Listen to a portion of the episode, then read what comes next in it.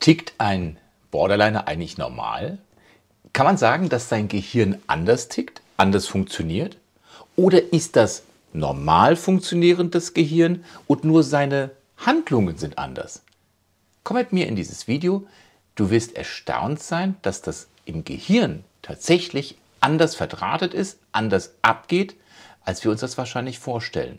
Und es sollte unsere Haltung gegenüber Borderlinern eigentlich im Grunde genommen verändern.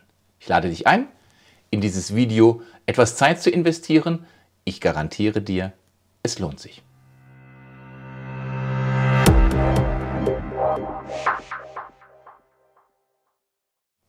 Ihr Lieben, ich beginne immer gerne meine Videos mit Dankeschön. Danke, dass ihr die Zeit euch nehmt, dieses Video euch anzuschauen, euch mit diesem Thema zu befassen, denn ich möchte mit dieser Psychoedukation eines zeigen.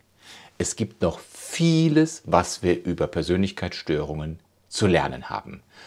Du siehst, wir haben wieder zwei große Bereiche und dieses Video ist mal so ein bisschen, ja, wie soll man sagen, wissenschaftlicher. Es geht jetzt also nicht so an der Oberfläche, nicht so in der Praxis, wie kann ich mich jemandem gegenüber verhalten. Es geht um viel medizinisches Studienwissen. Das möchte ich gleich schon mal äh, vorab eine kleine Warnung geben. Es mag sehr ins Detail gehen, wie unser Gehirn aufgebaut ist, aber vielleicht ist ja genau das für dich das Interessante, dass du auch erkennst, tatsächlich, der Borderliner tickt anders. Aber dieses anders ticken, wirst du so gegen Ende noch so herausfinden, kann man auch verändern. Also kommen wir ins Thema rein. Wir leiten das jetzt ein mit ein paar einleitenden äh, Gedankengängen und danach Teil 1 und 2, die Neurobiologie und die Selbstverletzung, siehst du, und die Neurobiologie und die Schmerzverarbeitung beim Borderliner. Was passiert da im Gehirn?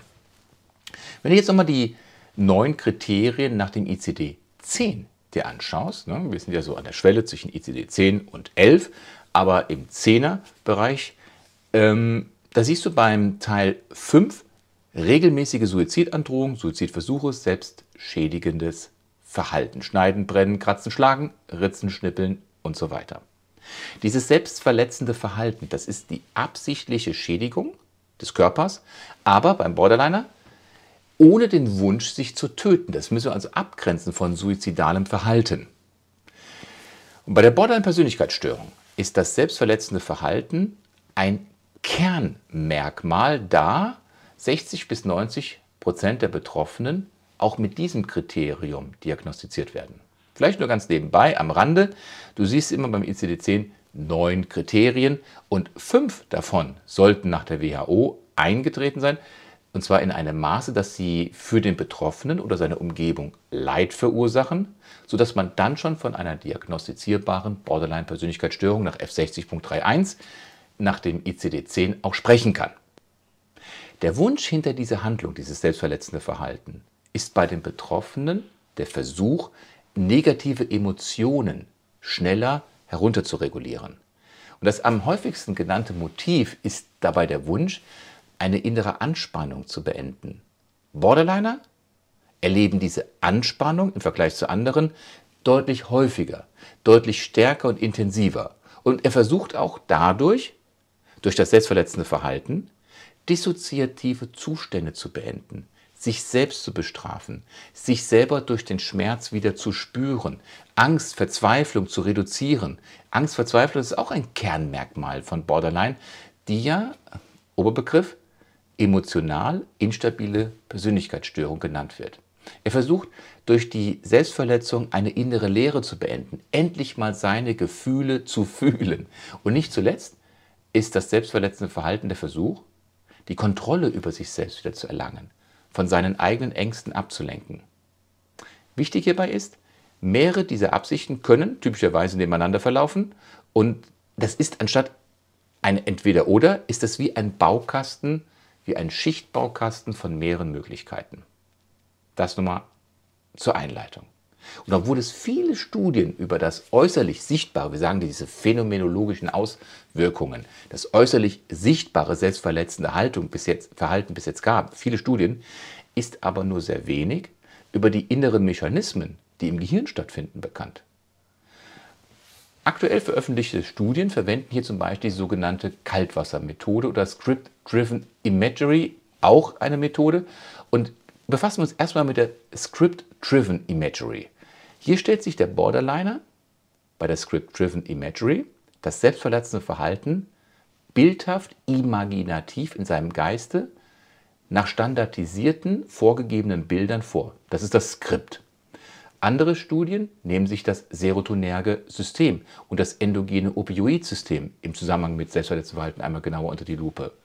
Und der bislang am intensivste untersuchte äh, Ansatz sind die Untersuchungen zur Schmerzwahrnehmung. Schmerzwahrnehmung der Schmerzphysiologie, der Schmerzverarbeitung beim Borderliner. Und durch diese enge Verknüpfung zwischen Selbstverletzung und Schmerzempfinden kann man nämlich auch, du wirst es im weiteren Verlauf des Videos sehen, über einen Umweg Rückschlüsse über neurobiologische Mechanismen und das selbstverletzte Verhalten ziehen. Also all das ist wichtig, um an den Punkt zu kommen, tickt der Borderliner richtig oder nicht? Also lass uns mal in Teil 1 reingehen, die Neurobiologie und die Selbstverletzung. Wenn ich etwas zu schnell spreche oder wenn dir die Schaubilder jetzt äh, zu schnell wieder weggehen, wie du gleich sehen wirst, dann komm doch bitte auf meine Seite werdewiderstark.de unter Beziehungswissen unter Punkt Borderliner. Na, dann ich äh, pflege meine Redemanuskripte auch auf meine Webseite zu stellen. Guck da rein.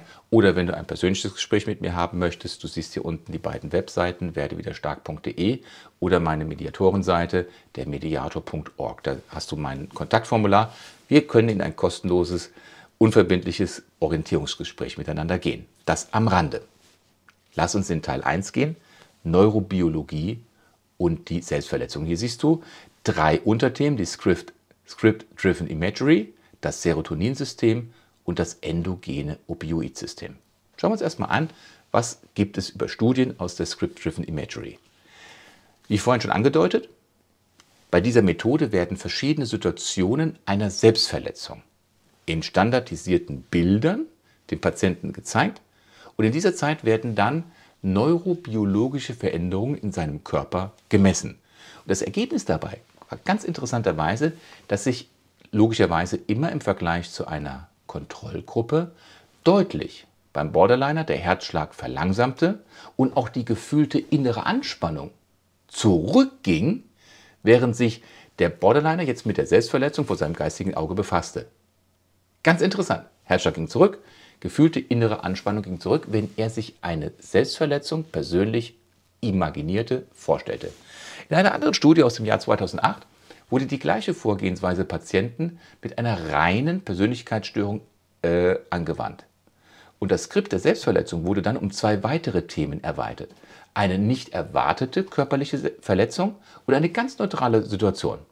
Das Ergebnis dabei war, dass bei dem reinen Selbstverletzungsskript, wie erwartet, eine deutliche Verringerung von negativen Gefühlen, aber auch der Hautleitfähigkeit zwischen der vorgestellten Selbstverletzung und der Konsequenz messbar war.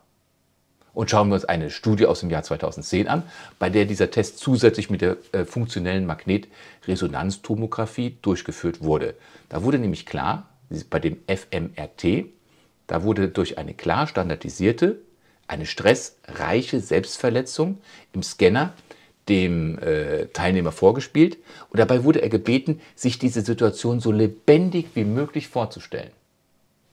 Wieder gab es eine Gruppe von Borderlinern und eine Kontrollgruppe. Im Vergleich zu der, in Anführungsstrichen, gesunden Kontrollgruppe zeigten die Borderline-Patienten deutlich veränderte Ergebnisse im Gehirn. Vier Unterschiede möchte ich einmal herausstellen. Du siehst hier wieder das Bild von dem Gehirn. Zuallererst war eine deutlich höhere und auch unangenehme innere Anspannung während der Vorstellung der Situation zu verspüren. Das war der Punkt 1. Der zweite Unterschied war eine bemerkenswert starke Deaktivierung im orbitofrontalen Kortex. Dieser Bereich orbitofrontaler Kortex, der hat ganz viel mit der Impulskontrolle zu tun. Drittens hat man dann eine Aktivierung im dorsolateralen präfrontalen Kortex festgestellt. Dieser Bereich, dorsolateraler präfrontaler Kortex, spielt eine richtige Rolle, wichtige Rolle bei der Wahl, wie reagiere ich innerhalb einer emotional belastenden Situation. Sehr schnelle Reaktionen wie zum Beispiel Flucht, Kampf, Einfrieren, die werden in diesem Bereich initiiert. Und als vierten, letzten Unterschied erkannte man eine Deaktivierung im mittleren singulären Kortex beim Borderliner. Auch diesen Bereich im Gehirn dürfen wir nicht so einfach unter den Tisch fallen lassen, denn der singuläre Kortex ist nämlich unter anderem für die Überwachung der ersten frühen initialen emotionalen Bewertungen und den kognitiven Neubewertungen verantwortlich. Was sollen uns diese vier Unterschiede zeigen? Besonders der vierte, der letzte Punkt zeigt, dass eine verringerte Fähigkeit, emotional und kognitiv richtig zu bewerten, zu dem typischen Borderline-Verhalten führen, dieses emotional instabile. Es ist also eindeutig nachweisbar, dass im Gehirn eines Borderliners andere, in Anführungsstrichen, Schaltungen vorgenommen werden, als es bei den sogenannten, wieder in Anführungsstrichen, gesunden Kontrollgruppen im Gehirn passiert. Wodurch das ausgelöst wird, möchte ich jetzt noch nicht sagen, jedoch ist es wichtig, dass wir erstmal erkennen, ganz am Anfang, dass im Gehirn des Borderliners ein anderes Schema abläuft als im Rest der Bevölkerung. Jetzt schon jetzt wird dir klar, ich möchte auch zu einer anderen Bewertung der Gruppe der Borderliner beitragen. Ich möchte zu etwas mehr Verständnis dieser Gruppe beitragen. Ich möchte es nicht herunterspielen, das Verhalten eines Borderliners, weil es ist schon, es fügt schon sehr viel Leid der Umgebung zu. Das ist richtig. Aber in seinem Gehirn finden andere Schaltungen statt.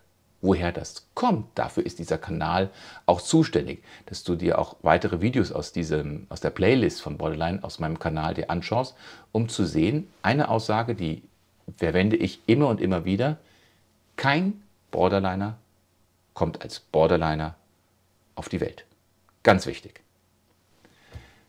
Schauen wir uns den zweiten an. Wir haben also mit der Script Driven Imagery gezeigt, wenn sich ein Borderliner etwas vorstellt, eine Selbstverletzung bildhaft vorstellt, beginnt sein Gehirn genau so zu verarbeiten, das, als wenn er es in der Realität durchführt. Und was ist dann anders? Das haben wir bis jetzt besprochen. Jetzt gehen wir in das Serotonin-System über.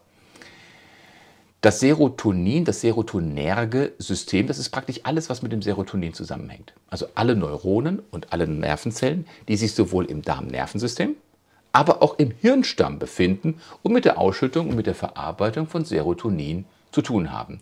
Und wenn wir hier vom Hirnstamm reden, dann meine ich besonders die Raphe-Kerne, die von der Medulla oblongata bis in die oberen Teile des Hirnstamms reichen. Dann haben wir noch das endogene Opioidsystem. Dieses, das sind unsere Neuronen, welche Opioide herstellen und auch ausschütten.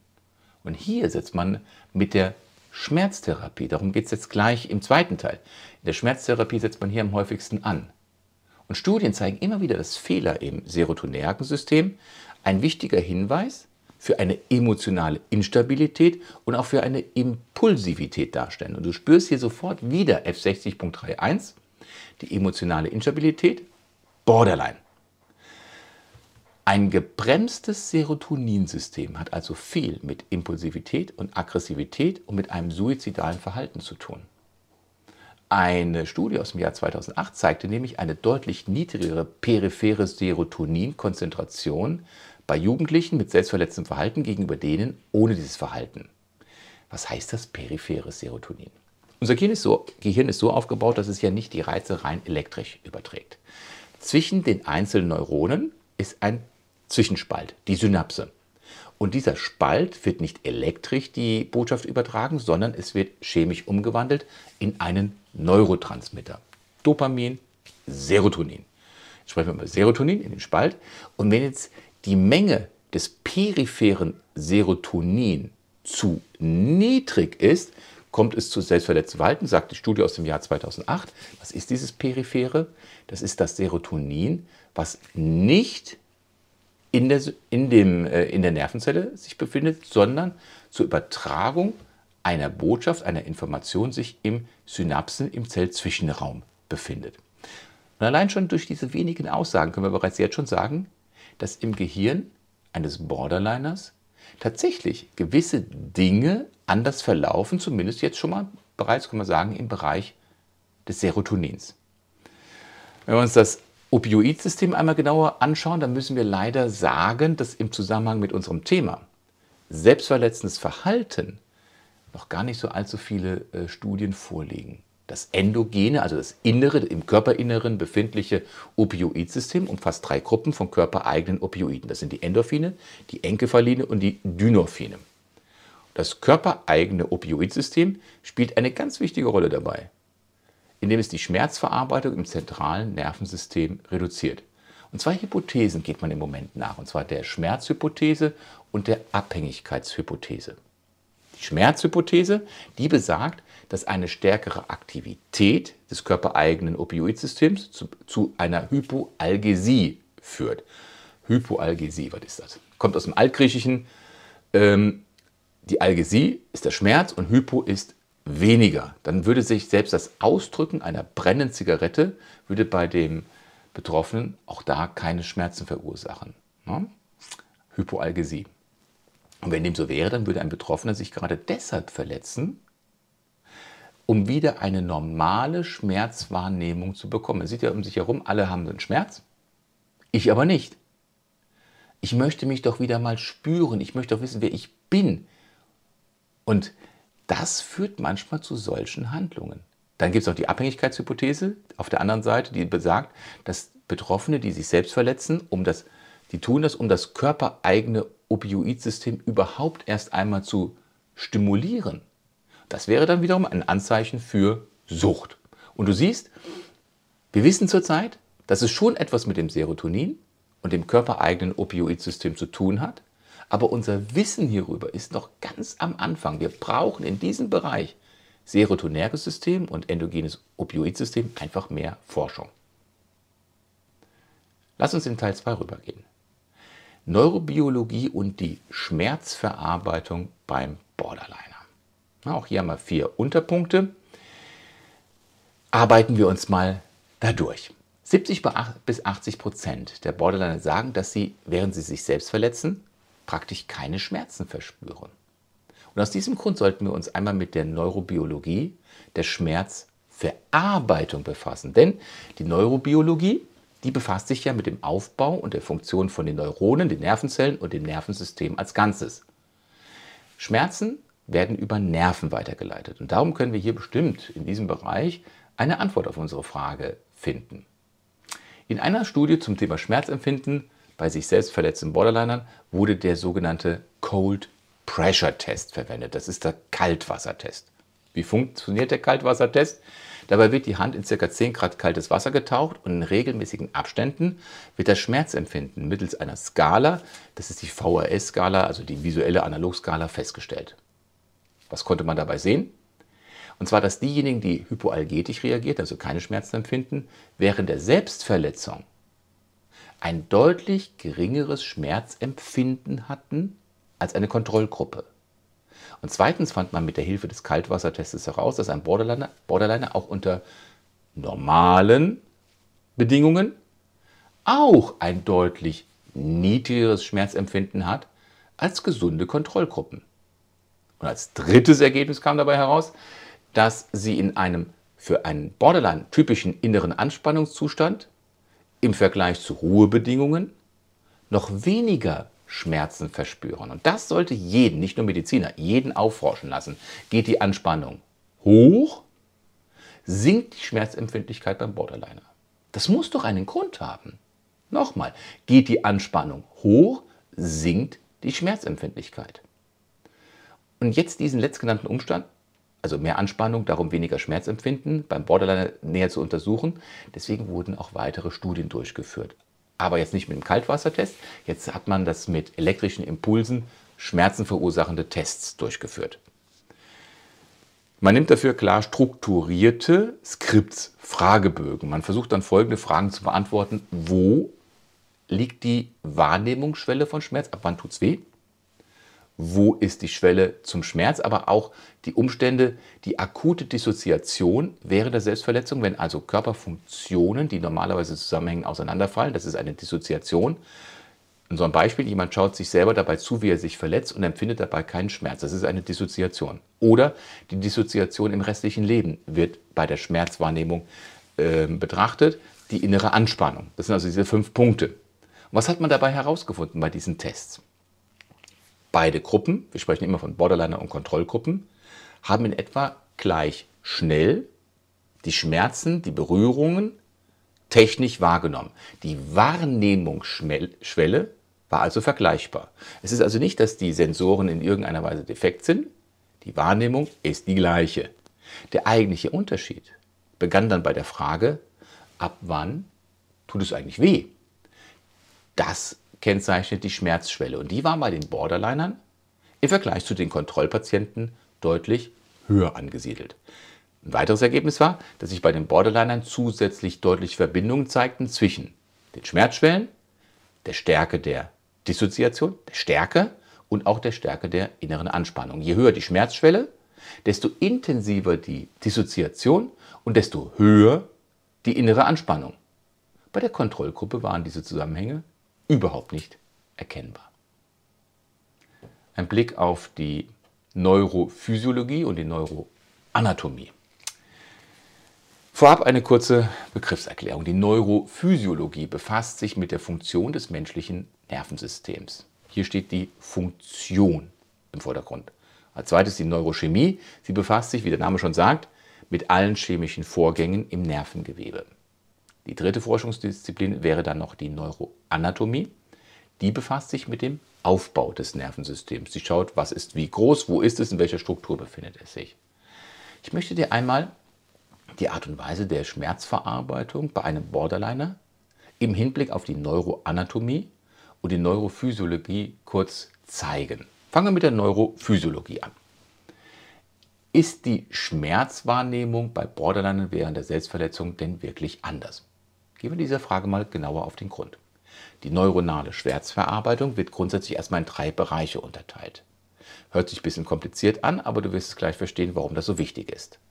Also neuronale Schmerzverarbeitung, drei Bereiche, sensorisch diskriminativ, affektiv motivational und kognitiv. Die sensorisch diskriminative Schmerzwahrnehmung, sie zeigt an, wo und wie stark und wie lang ist ein Schmerz zu verspüren. Die affektiv-motivationale Schmerzwahrnehmung, die sagt, der Schmerz tut weh, es ist unangenehm, es ist ein unlustbetonter Zustand. Es tut einfach weh. Dann die kognitiven Schmerzkomponenten. Da gibt es zum Beispiel die vegetativen Reaktionen, also unter anderem die Veränderung des Blutdrucks, denn normalerweise steigt ja der Blutdruck bei Schmerz. Oder dass der Pupillendurchmesser gemessen wird bei Schmerz. Dann auch die durch den Schmerz verursachten motorischen Reaktionen, zum Beispiel der Fluchtreflex, das Anspannen von Muskeln, das kann man kognitiv messen. Und um nun zu überprüfen, ob der sensorisch diskriminative Schmerz beim Borderliner anders ist als bei den anderen, hat man den Testpersonen mit einem Laser so Hitzeschmerze zugefügt. Die Borderliner hatten durch die Bank weg ein deutlich niedrigeres Schmerzempfinden, egal wie stark die Parameter eingestellt wurden im Vergleich zu der Kontrollgruppe. In einer anderen Studie hat man dann untersucht, ob im Gehirn das, das Schmerzempfinden beim Borderline vielleicht weniger stark ankommt. Vielleicht ist ja was mit den Leitungen.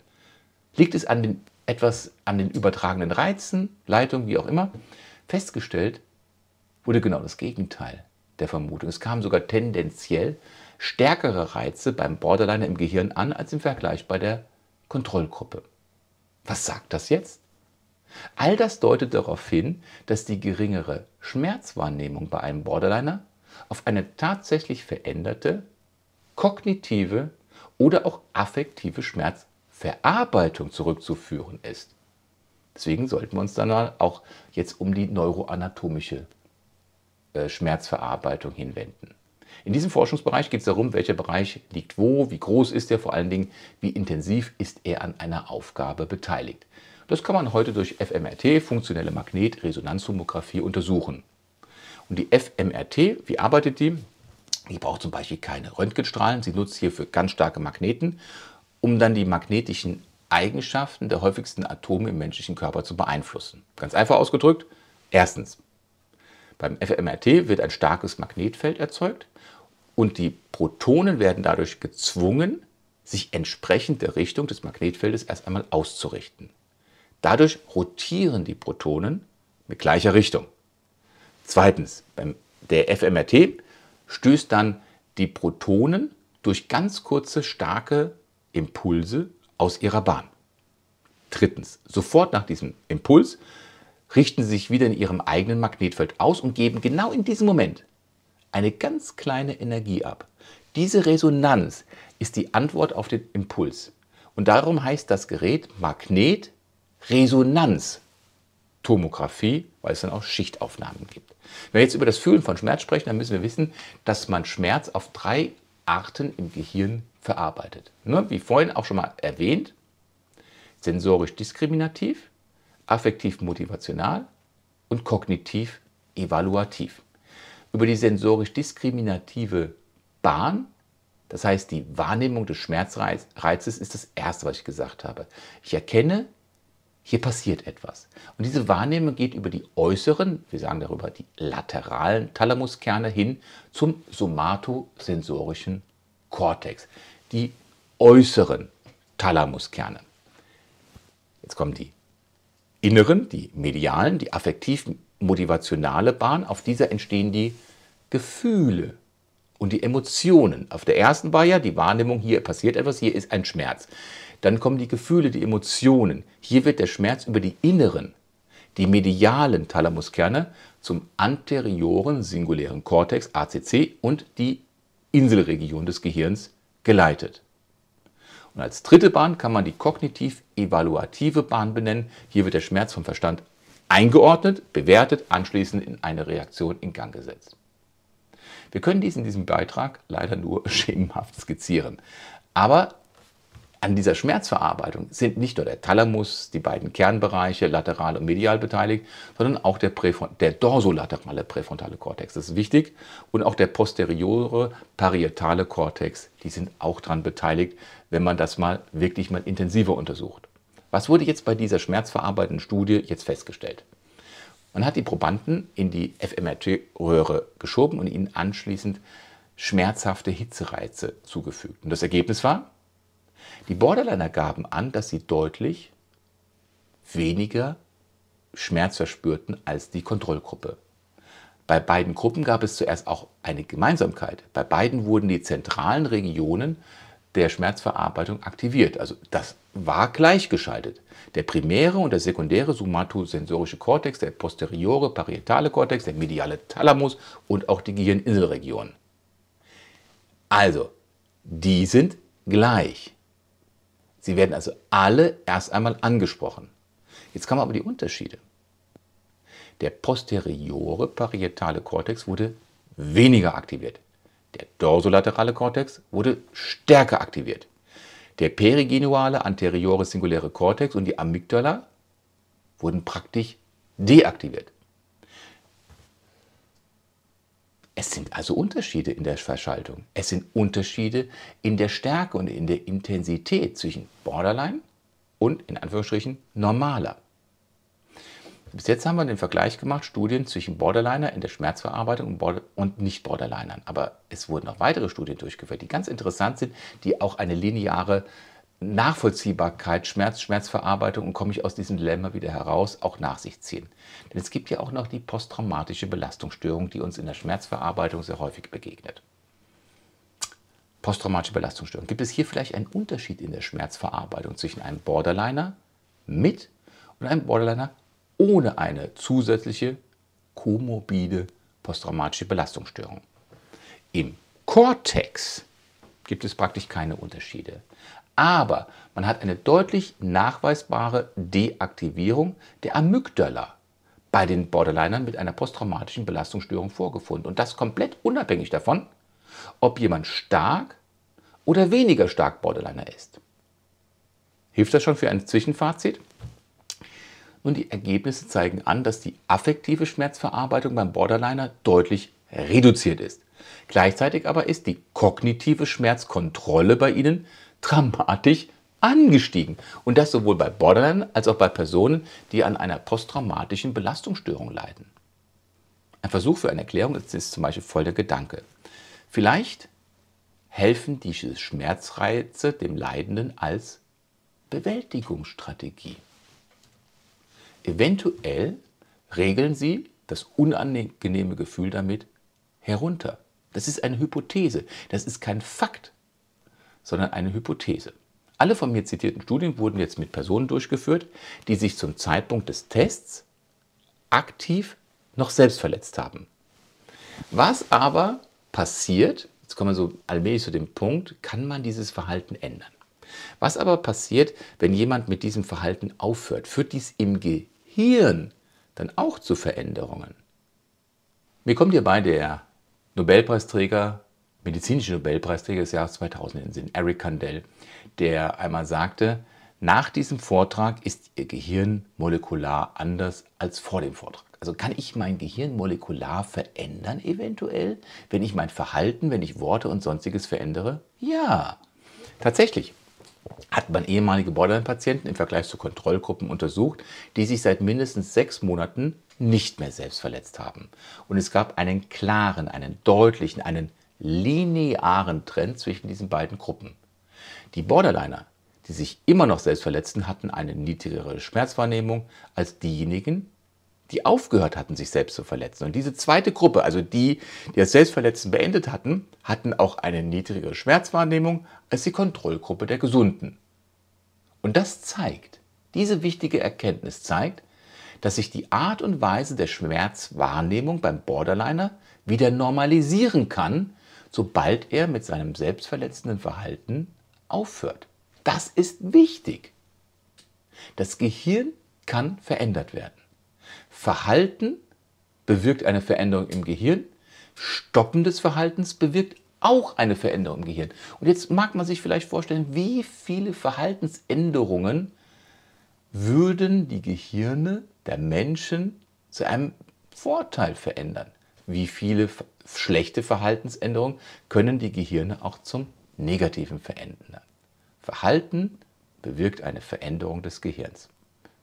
Ein persönliches Fazit. Borderline hat ein klares Erkennungsmerkmal, also die instabilen Gefühlsregulierungen und das selbstverletzende Verhalten. Das sind die wohl zwei stärksten Kennzeichen und Kriterien der Borderline-Persönlichkeitsstörung.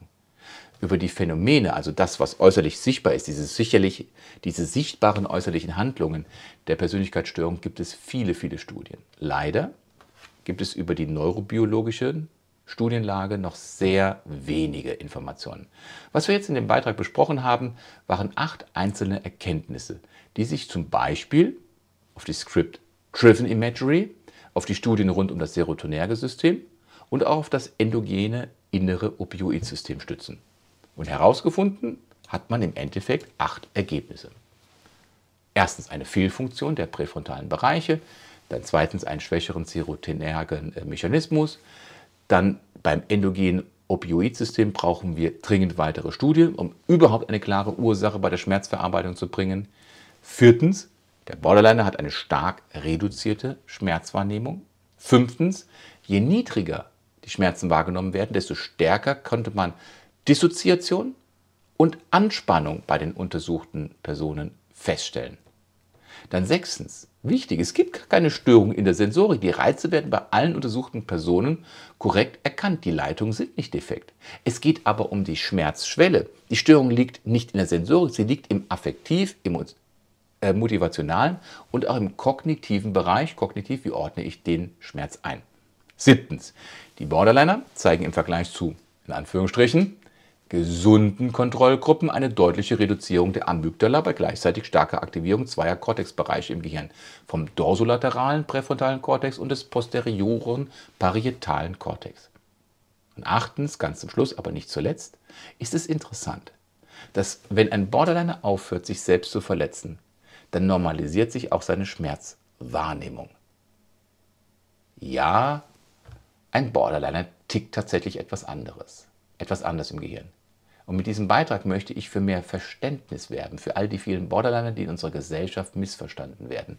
In ihrem Gehirn laufen bestimmte Stoffwechselreaktionen und neuronale Funktionen tatsächlich anders ab als bei nicht belasteten Personen. Und das Wissen sollte uns immer bewusst sein. Wir sollten es im Hinterkopf behalten. Wir sollten nicht vorschnell urteilen und verurteilen und aburteilen.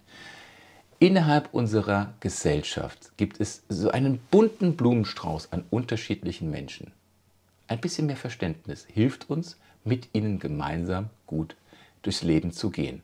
Und dem Borderliner selber hilft zum Beispiel auch hoffentlich solch ein Video, das er sieht. Tatsächlich tickt sein Gehirn etwas anders, aber wenn er seine Handlungen verändert, kann er auch sein Gehirn verändern, sodass aus einem Wunsch eine Tugend wird.